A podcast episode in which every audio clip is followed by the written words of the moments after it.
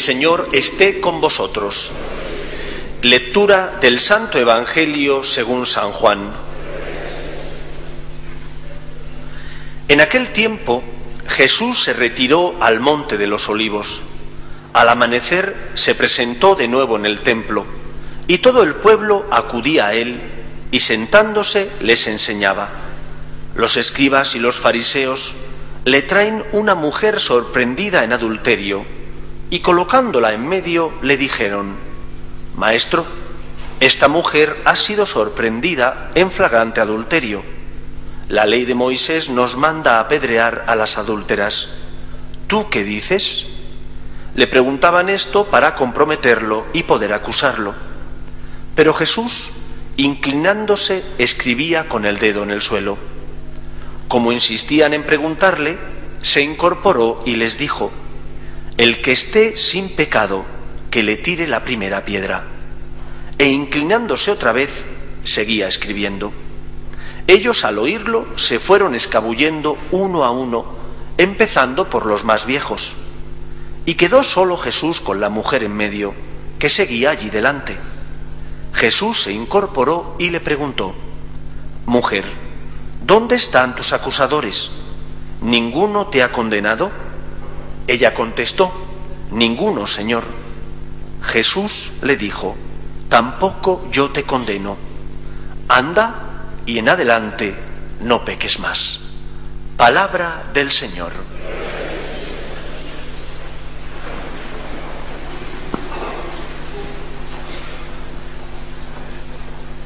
Esta semana pasada, estoy seguro que todos lo sabéis, hemos conocido, gracias a los medios de comunicación, ese asesinato terrible de cuatro misioneras de la caridad en el país de Yemen.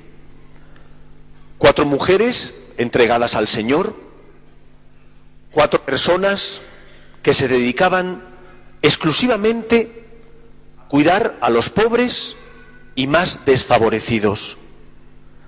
Habían recibido amenazas distintas, pero ellas seguían allí.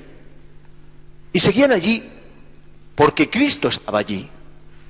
Y seguían allí porque Jesús, que está presente en los pobres y necesitados, les necesitaba.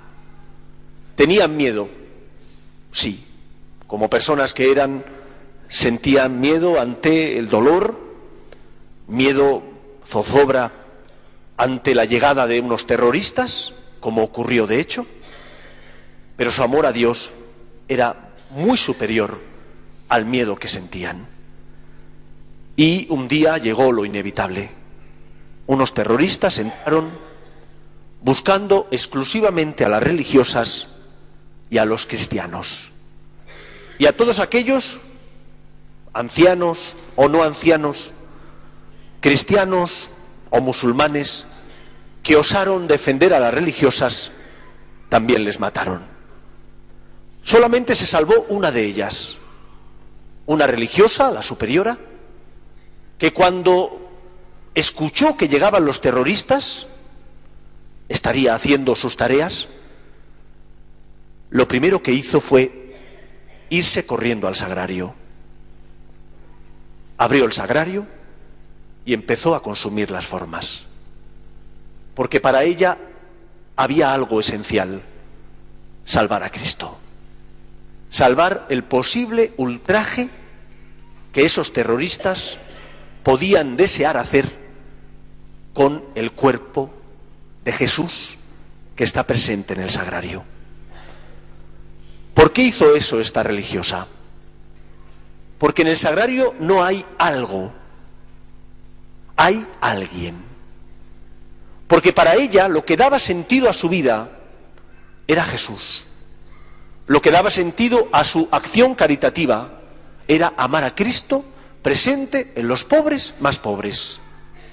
No lo hacía por mera filantropía, que también la mujer tiene su corazón y sentiría dolor por el sufrimiento de los hombres.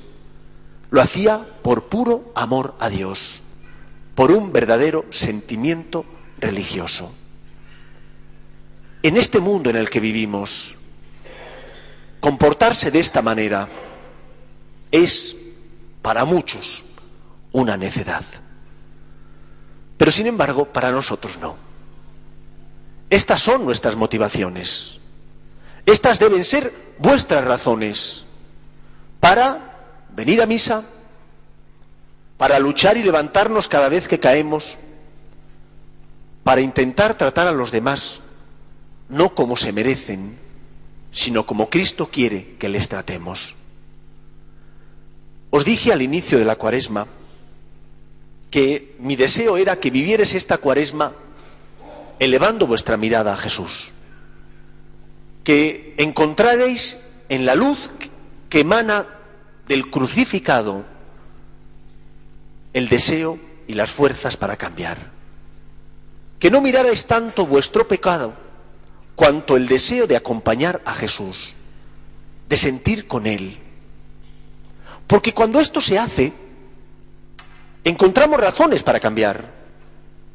Todos sentimos en nuestro interior afectos desordenados, todos.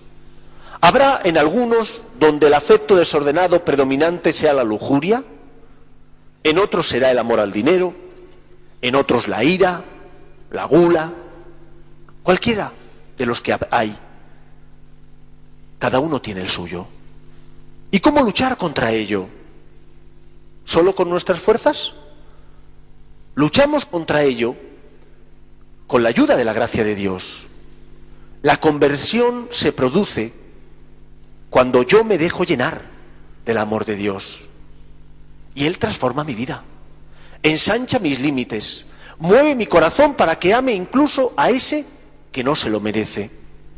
Porque tampoco nosotros nos merecemos el amor de Dios.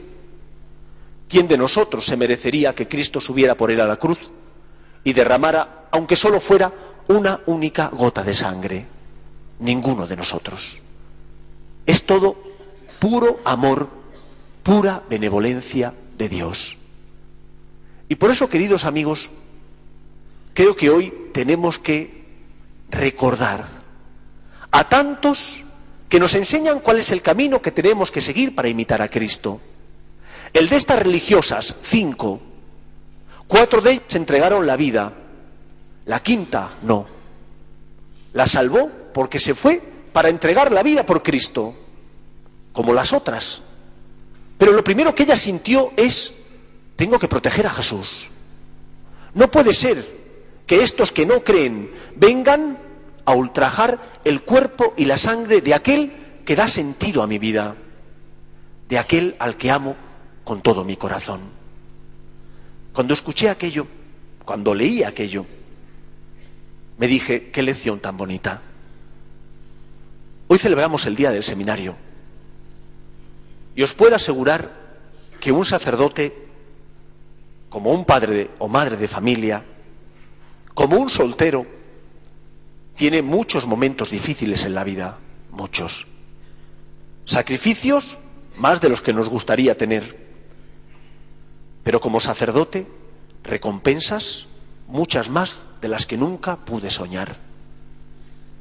En esta cuaresma, todos los jueves de seis a ocho y cuarto de la tarde, me siento a confesar. Amén de media hora antes de las misas. Tuve que cambiar la silla del confesionario, porque después del primer día me dolía todo. Era una silla mala, para media horita suficiente, para dos horas cuarto insoportable. Pero una vez que uno pone los medios humanos, os puedo asegurar que me siento tan pagado, tan pagado de escuchar las miserias de otros que como yo también tienen miseria, tan pagado de que el Señor que actúa por medio de una persona débil libere el corazón de los que sufren. No hay dinero en el mundo, no lo hay. Es tan grande que Cristo actúe por medio de un miserable sacerdote con pecado, con caídas, con egoísmos, pero que cuando consagra es Cristo, cuando perdona es Cristo, cuando absuelve es Cristo. Esto es lo que mueve el mundo, el amor, el amor de Dios y el amor a Dios. Por eso, queridos amigos, cuando Jesús le presentan a la mujer adúltera, Él, que su corazón desborda amor y misericordia, simplemente dice una cosa, el que esté libre de pecado, que tire la primera piedra. O reconocemos que todos nosotros tenemos pecado, o reconocemos que todos nosotros, en mayor o menor medida, necesitamos la salvación de Cristo, o no habrá verdadera conversión. ¿Por qué haremos penitencias? ¿Dejaremos de comer carne los, los viernes? ¿Intentaremos cumplir con las normas de la Santa Madre Iglesia? Pero no habrá amor, no habrá verdadera conversión. Tenemos que convertir nuestro corazón a Cristo. Y si lo convertimos a Cristo, y si le dejamos que Él mueva nuestro corazón, cuando alguien me haga daño, que nos hacen daño con frecuencia, como yo hago daño con frecuencia, no diré que el otro es mi infierno, como decía Sartre. Veré en el otro a mi hermano. Un hermano que a veces me pone zancadillas, sí. Un hermano que es débil y se equivoca y sus tropiezos me afectan, también. Pero un hermano que necesita mi misericordia, mi compasión. No encuentro mejor explicación para el Evangelio de hoy que hablaros de otra parábola que Cristo cuenta a aquellos que estaban seguros de sí mismos, fariseos y escribas. Y en esa parábola les dice que un rey se puso a ajustar cuentas y que llegaron los deudores y a un deudor que debía X le dijo tienes que pagar con la cárcel porque no me has pagado lo que tienes, lo que debes pagar. Y además tu familia también. Entonces él se puso a llorar. Apiádate de mí, Señor, apiádate de mí. Ten paciencia y te lo pagaré todo. El rey, que tuvo misericordia de él, le perdonó la deuda. Y este señor salió libre, sin pagar nada.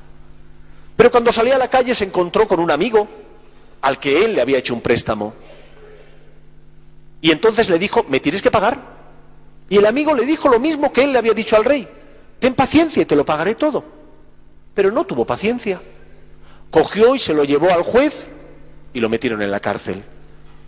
Y el rey, cuando se enteró, condenó entonces al malvado al que él había perdonado. ¿Tú no te sientes perdonado? ¿Tú no te sientes agradecido a Dios? ¿Tú no te sientes feliz y dichoso porque alguien ha pagado la deuda, contraída por tu pecado, actúa por tanto en consecuencia. El problema es que no amamos, que no amamos a Dios. Cuando amamos a Dios, nos cuesta hacer el bien, nos es difícil perdonar, porque a veces el otro no se lo merece, pero el Señor ensancha nuestro corazón. Yo no creo no soy una persona voluntarista.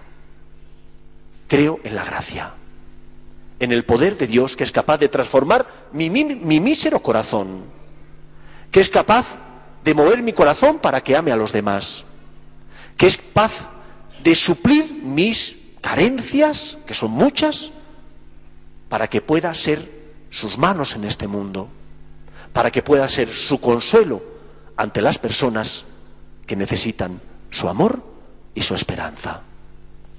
Por eso, queridos amigos, hoy lo único que os tengo que decir es, ¿creéis que hay algo en el sagrario o alguien? Yo creo que hay alguien y que por ese alguien merece la pena dar la vida, merece la pena confiarse, poner tu vida en sus manos. Si eso lo hacéis, estaréis amando a Dios y Él moverá vuestro corazón para que améis a los que pasan a vuestro lado y a veces sus errores os hacen daño. Que el Señor os bendiga. Nos ponemos en pie.